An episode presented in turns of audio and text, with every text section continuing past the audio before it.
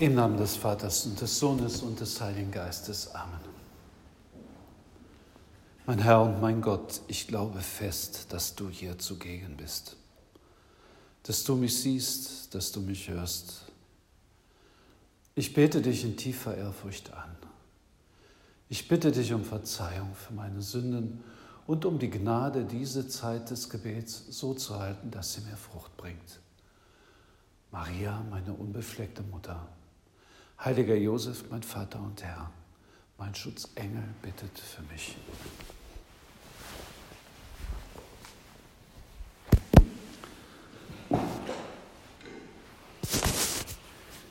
Wir rühmen uns des Kreuzes unseres Herrn Jesus Christus. In ihm ist unser Heil geworden und Auferstehung und Leben. Durch ihn sind wir erlöst und befreit. Wir feiern heute das Fest der Kreuzerhöhung. Und wir können sagen, das ist das Fest des Christen. Natürlich ist die Auferstehung das Schlüsselereignis des christlichen Glaubens, aber durch das Kreuz ist die Auferstehung geworden. Und deswegen ist es das Zeichen der Christen, das Kreuz. Und heute verehren wir es. Wir verneigen uns vor ihm. Und wir können irgendwie danken, dass im Jahr 335 in Konstantinopel eine feierliche Darstellung des Kreuzes stattgefunden hat. Und Gregor der Große hat dann in Rom wohl dieses Fest eingeführt, ein großes Fest das Kreuz, ein verehrungswürdiger Gegenstand, das Werkzeug unserer Erlösung. Im ersten Korintherbrief schreibt der heilige Paulus, die Juden fordern Zeichen, die Griechen suchen Weisheit. Wir dagegen verkünden Christus als den Gekreuzigten. Für die Juden ein Ärgernis, für die Heiden eine Torheit. Für die Berufenen aber, Juden wie Griechen, Christus, Gottes Kraft und Gottes Weisheit. Denn das Törichte an Gott ist weiser als die Menschen und das Schwache an Gott ist stärker als die Menschen. Ja, wir feiern heute das Werkzeug unserer Erlösung. Und wir dürfen fragen, Herr, warum so? Es macht uns Schwierigkeiten. Gottes Kraft und Weisheit hätte es nicht anders sein können, das Werk unserer Erlösung? Wir stehen da vor einem Geheimnis, ja. Das müssen wir zugeben. Wir wollen jetzt versuchen, so ein bisschen, und das ist ja das das Entscheidende bei, bei dem, was wir Geheimnis nennen in der, in der Kirche, in unserem Glauben. Wir wollen versuchen, ein wenig einzudringen in diese Tiefe von Gottes Weisheit. Und vielleicht nutzt es uns, wenn wir ein bisschen so im Evangelium schauen, wie, ja, wie der Herr den Jüngern damals oder insbesondere seinen engsten äh, Vertrauten, den Aposteln, diese ja, Kreuzeswirklichkeit äh, nahegebracht hat. Wir haben viele Andeutungen des Herrn, viele Vorankündigungen darüber. Und die Menschen, die Jünger, verstehen es nicht. Sie hatten völlig andere Vorstellungen von der Erlösung. Sie haben die Befreiung, die Erlösung rein innerweltlich verstanden. Der Messias war in den Augen der Juden ein großer politischer und religiöser Führer, der dem Volk Israel wieder ja, Unabhängigkeit äh, verschaffen sollte. Und im Matthäusevangelium, da lesen wir diese ja, wie kann man sagen, so, sagen wir mal, diese Perplexheit, ja, die bei den Jüngern da war, ähm, als Jesus vom Kreuz sprach. Von da an begann Jesus seinen Jüngern zu erklären, er müsse nach Jerusalem gehen und von den Ältesten, den hohen Priestern und den Schriftgelehrten vieles erleiden. Er werde getötet werden, aber am dritten Tag werde er auferstehen. Da nahm ihn Petrus beiseite und machte ihm Vorwürfe. Er sagte, das soll Gott verhüten, Herr. Das darf mit dir nicht geschehen. Jesus wandte sich um und sagte zu Petrus, Weg mit dir, Satan, geh mir aus den Augen. Du willst mich zu Fall bringen, denn du hast nicht im Sinn, was Gott will, sondern was die Menschen wollen. Ja, wir sind überrascht von dieser harten Antwort des Herrn. Und für uns ist das ein klarer Hinweis, wir müssen das Kreuz in unserem Leben mehr betrachten und in, seinem, in sein Geheimnis eindringen, denn auch für uns, für uns gilt das, dass wir manchmal vielleicht irgendwie ja, nicht so einverstanden sind damit, dass das Kreuz wirklich zu unserem Leben gehört. Aber Jesus sagt uns Folgendes, wer mein Jünger sein will, der verleugnet sich selbst, nehme sein Kreuz auf sich und folge mir nach. Denn wer sein Leben retten will, wird es verlieren. Wer aber sein Leben um meinetwillen verliert, wird es gewinnen. Ja, auch für dich und für mich ist das Kreuz entscheidend. Entscheidend für diese Nachfolge Christi, diese Gemeinschaft mit ihm. Und deswegen ist es so wichtig, es zu betrachten, darüber nachzudenken, zu beten und, dem, und den Herrn zu bitten, ja, Herr, hilf mir, dass ich nicht nur das Kreuz akzeptiere, sondern weil, weil es eben zentral ist, weil es dieses Werkzeug der Erlösung ist, weil du, weil du es getragen hast und, und du eben unsere Befreiung am Kreuz erwirkt hast, dass ich es liebe. Dass ich nicht nur einfach eben akzeptiere, sondern ja, ganz und gar ja dazu sage. Denn ähm, ich werde geadelt, kann man sagen, ja, du und ich,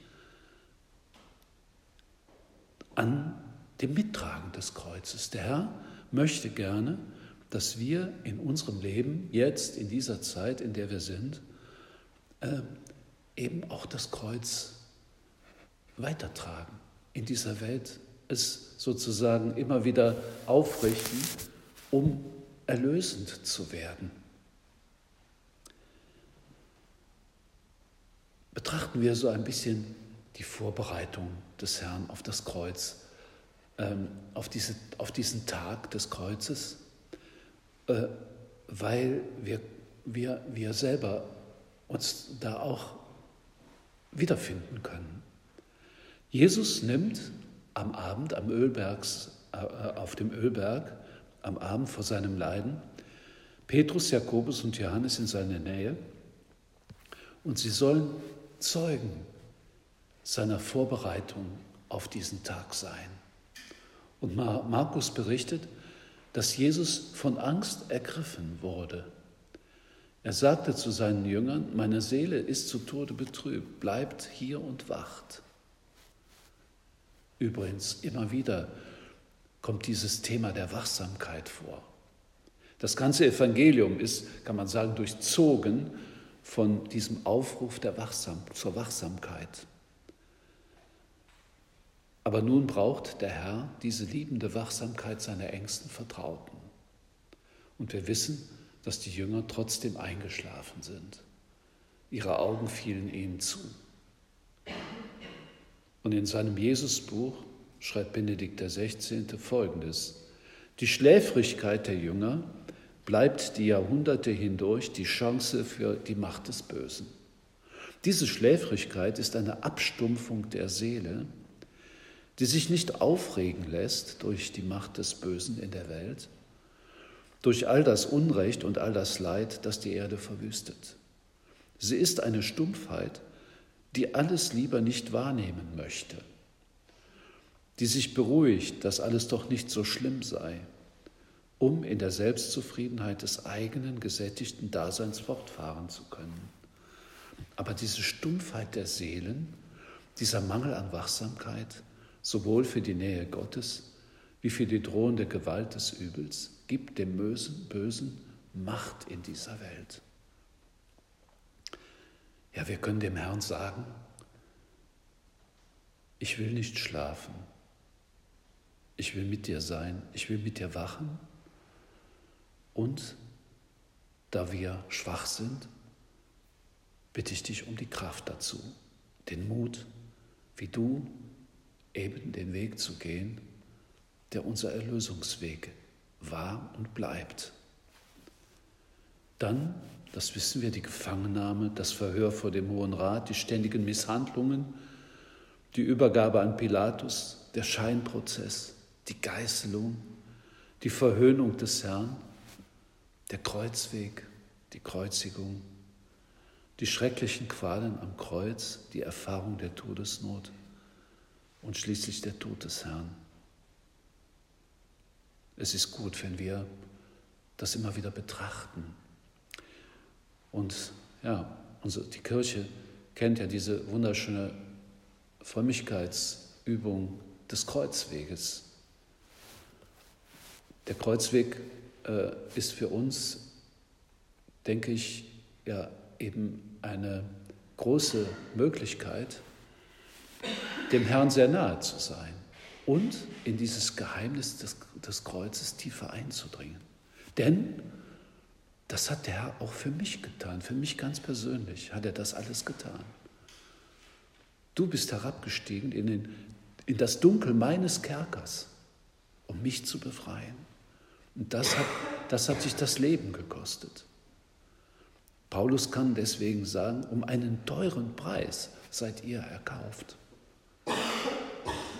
Und so ist es gut, wenn wir immer wieder auch ja, diese ja, Dimension des Kreuzes ähm, ja, irgendwie erfahren wollen, ihm nähern wollen, uns ihm nähern wollen. Und es ist klar, das stellen wir ganz einfach fest, dass diese Dimension unseres Glaubens äh, heutzutage relativ wenig zur Sprache kommt.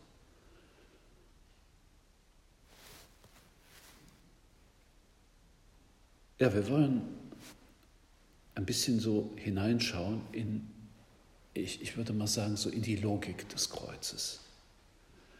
Da ist zunächst einmal klar, dass Gott keine rituellen Opfer sucht. Er sucht den Menschen. Er sucht jeden von uns. Und die, die Menschheit war eben abgekehrt von Gott, getrennt und nur das uneingeschränkte Ja des Menschen könnte ja wieder zu Gott zurückführen. Und niemand konnte dieses Ja sprechen. Und so ist der Sohn gekommen in unsere Welt, in diese Welt, die von der Sünde geschlagen ist und ja, wo diese Krankheit der Sünde wütete und wütet. In diese Welt ist der Sohn gekommen. Und er, der Sündenlose, ist für uns, wie Paulus das ausdrückt, zur Sünde geworden. Das heißt, der Herr hat, ist einer von uns geworden, ganz und gar. Er hat auch die Wunden unserer Natur angenommen. Also wenn Paulus sagt, er ist zur Sünde geworden, dann bedeutet das, dass der Herr sozusagen diese Wunden der Sünde auch haben wollte, ohne ein Sünder zu sein. Und so ja, gabst du dich an unserer Stelle. Du hast das ganze Elend auf, auf dich genommen.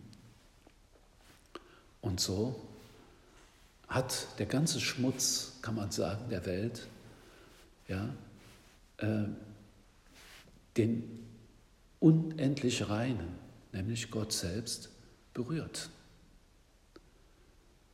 Und normalerweise ist es so, dass das Reine durch den Kontakt mit dem Unreinen verunreinigt wird. Das wissen wir alle. Wenn wir irgendetwas mit einem sauberen Lappen abputzen, dann wird dieser Lappen eben unrein. Aber hier ist es umgekehrt. Auch aus dem Jesusbuch von Benedikt. Er schreibt, wo die Welt mit all ihrem Unrecht und ihren Grausamkeiten, die sie verunreinigen, in Berührung tritt mit dem unendlich Reinen, da ist er, der Reine, zugleich der Stärkere. In dieser Berührung wird wirklich der Schmutz der Welt aufgesogen, aufgehoben, umgewandelt im Schmerz der unendlichen Liebe.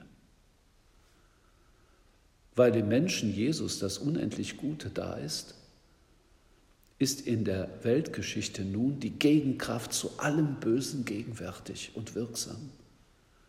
Ist immer das Gute unendlich größer als die ganze noch so schreckliche Masse des Bösen. Ja, und jetzt würde ich sagen, dann kommen wir, da kommen wir ja, auf die Bühne. Du, Herr, möchtest gerne, dass wir dir genau da nachfolgen. Du adelst uns an dieser Verwandlung der Welt, an dieser Erlösung der Welt mitzuarbeiten, teilzuhaben. Und auch wir können diesen Schmutz ja, der, des Bösen, den es gibt, auch in mir selbst, aber um mich herum, eben wie du mit deiner Kraft, mit dieser Einheit mit dir, wir können diesen Schmutz aufsaugen, verwandeln. Wir können ihn eliminieren, kann man sagen. Und das, das wissen wir, das kostet Leid. Und ich denke, dass wir das irgendwie auch, auch klar haben. Nehmen wir mal an, wir sind irgendwo in einer Firma und stellen fest, da wird betrogen. Ja? Da wird gelogen und betrogen bei der Buchhaltung, weiß ich nicht was. Wir entdecken das. Und jetzt wissen wir, wenn ich das jetzt äh, publik mache, wenn ich das aufkläre, werde ich möglicherweise meinen Job verlieren. Und ja, ich tue etwas sozusagen, um den Schmutz zu beseitigen und es kostet mich Leid. Und das können wir auf alle anderen Ebenen auch hinein, äh, äh, äh, hineinprojizieren. Es ist immer so. Wenn wir das, wenn wir das, das, das sozusagen das Böse, das Dunkle, das Verdrehte und, und Kranke in der Welt heilen wollen, dann kostet uns das Leid, Schmerz, Überwindung. Ja, das geht ja so weit, wenn wir, wenn wir arbeiten und die Arbeit gut machen wollen, dann, dann merken wir, dass es manchmal eben mühsam ist, Leid kostet. Ich glaube, es ist gut, darüber nachzudenken ein bisschen, damit wir, damit wir das Kreuz nicht so irgendwo, ich würde mal sagen, so in einer Entfernung betrachten, etwas abstrakt und so, sondern nein, es ist, es ist, unser, es ist unser Weg als Christen. Und da finden diese, ja, findet diese Umkehr, diese Erlösung statt. Miterlöser sind wir, das, das hat der Herr uns geschenkt, dieses große Geschenk gegeben. Ne? Wir, können, wir können mitwirken mit seinem Tun.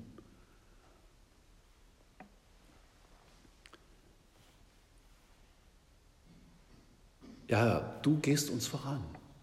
Du bist derjenige, der uns, der uns den Weg gebahnt hat. Und immer dann, wenn wir sozusagen an deinem Kreuz teilhaben, dann trägst du es mit uns.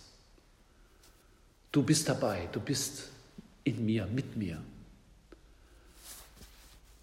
Ja, es gibt diese, diese, diesen Aufruf, ja, dass wir Christen ein anderer Christus sein sollen. Und wenn wir mal hineingehen in die ja, in die Tiefe unseres, unseres Glaubens, dann wird uns gesagt, dass wir Leib Christi sind. Wir gehören, wir sind Glieder am Leib Christi. Das heißt also, wenn ich das dem Kreuz begegne, wenn ich, wenn ich es berühre, dann ist es das Kreuz Christi, weil er, es, weil er es mit mir trägt. Ich darf so ein bisschen, ich würde mal sagen, wie dieser Simon von Cyrene sein. Ich darf mit dem Herrn das Kreuz tragen und beitragen zu dieser Umwandlung der Welt.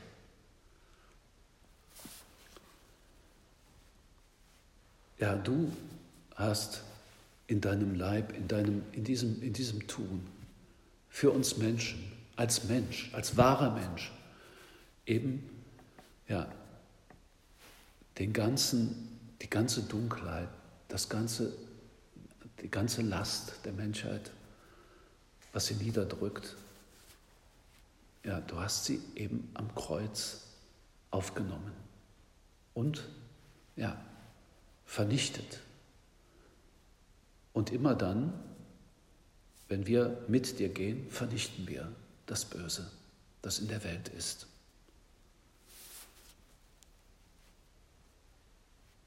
Das Dunkel, die Unlogik der Sünde und die für unsere Augen übergroße Heiligkeit Gottes treffen sich im Kreuz. Natürlich, klar, das übersteigt unsere Logik. Ja? Die Logik der Menschen, die eben in diesem Wort des Petrus zum Ausdruck kam, das soll nicht geschehen, das ist doch unangenehm, das passt doch nicht zu dir. Ja, und ich denke, dass so in der ganzen Predigt des Herrn, der, seiner ganzen Verkündigung immer irgendwie, ich sage mal, unsere Logik überstiegen wird. Es ist eben die Logik des, des Kreuzes, die für Gott gilt. Und ja,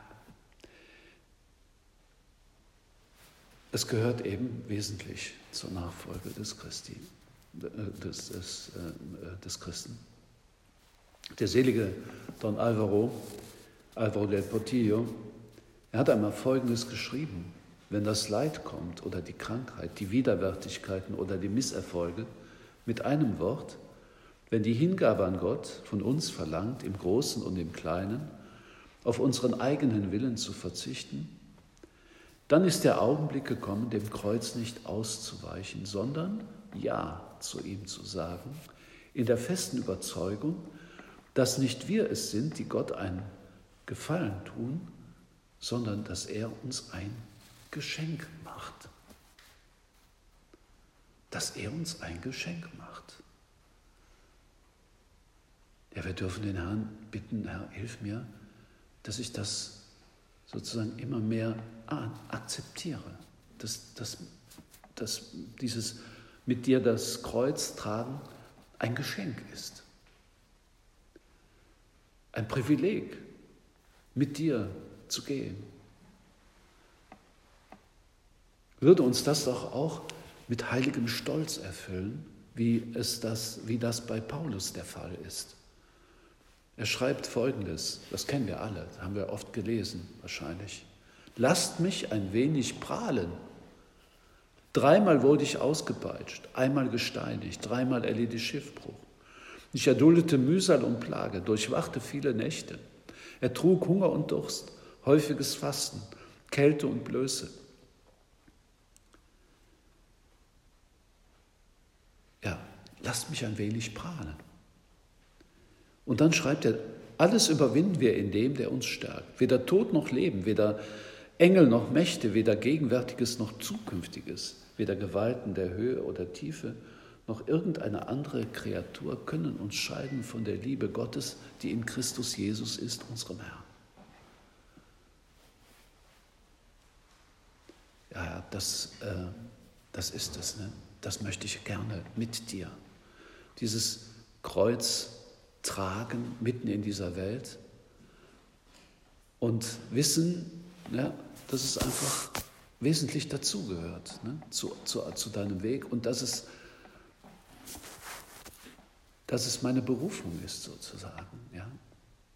Eben die Welt über das Kreuz umzuwandeln, zu befreien vom vom Bösen, vom Übel, von der Dunkelheit, von der Krankheit der Sünde.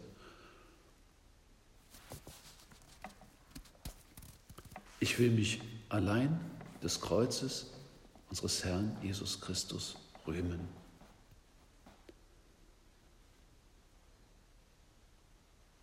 Ja, lass mich niemals der Versuchung nachgeben, wegzulaufen, ein sozusagen bequemes Leben zu führen.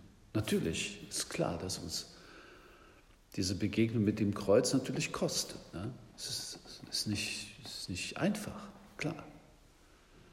Aber lass mich wissen, dass das eben der Weg der Erlösung ist. Christi Mutter unter dem Kreuz, sie war ihrem Sohn nahe und hat ihm mütterlichen Trost und Stärke geschenkt. Auch wir sind in ihrer mütterlichen Liebe ganz geborgen. Vergessen wir das nicht, wenn wir eben ja, diese, dieses Kreuztragen äh, erfahren.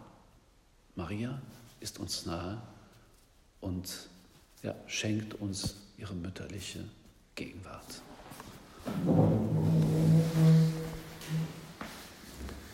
Ich danke dir, mein Gott, für die guten Vorsätze, Regungen und Eingebungen, die du mir in dieser Betrachtung geschenkt hast. Bitte ich um deine Hilfe, sie zu verwirklichen. Maria, meine unbefleckte Mutter, heiliger Josef, mein Vater und Herr, mein Schutzengel, bittet für mich.